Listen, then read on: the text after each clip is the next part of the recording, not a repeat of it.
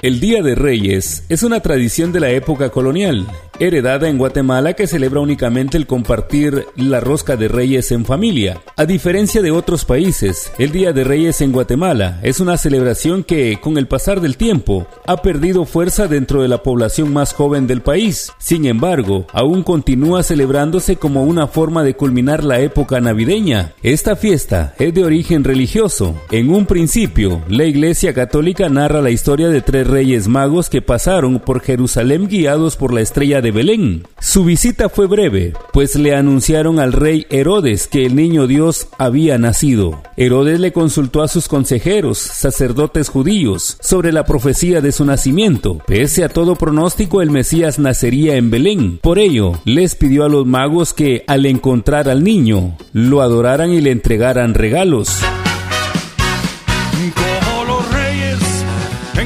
Galilea siguieron la estrella pastor.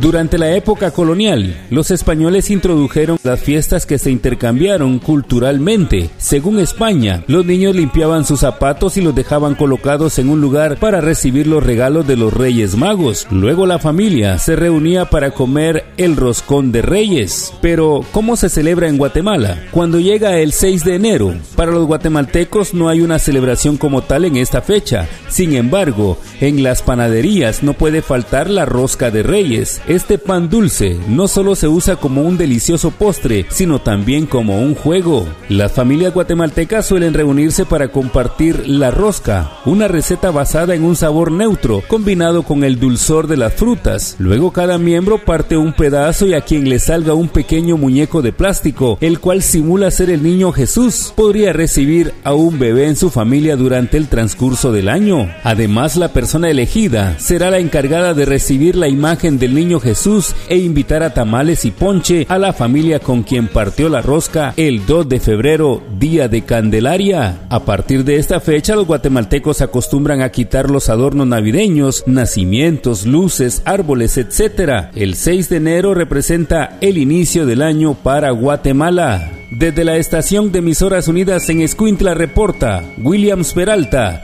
primera en noticias, primera en deportes. Melchor, Gaspar y Baltasar son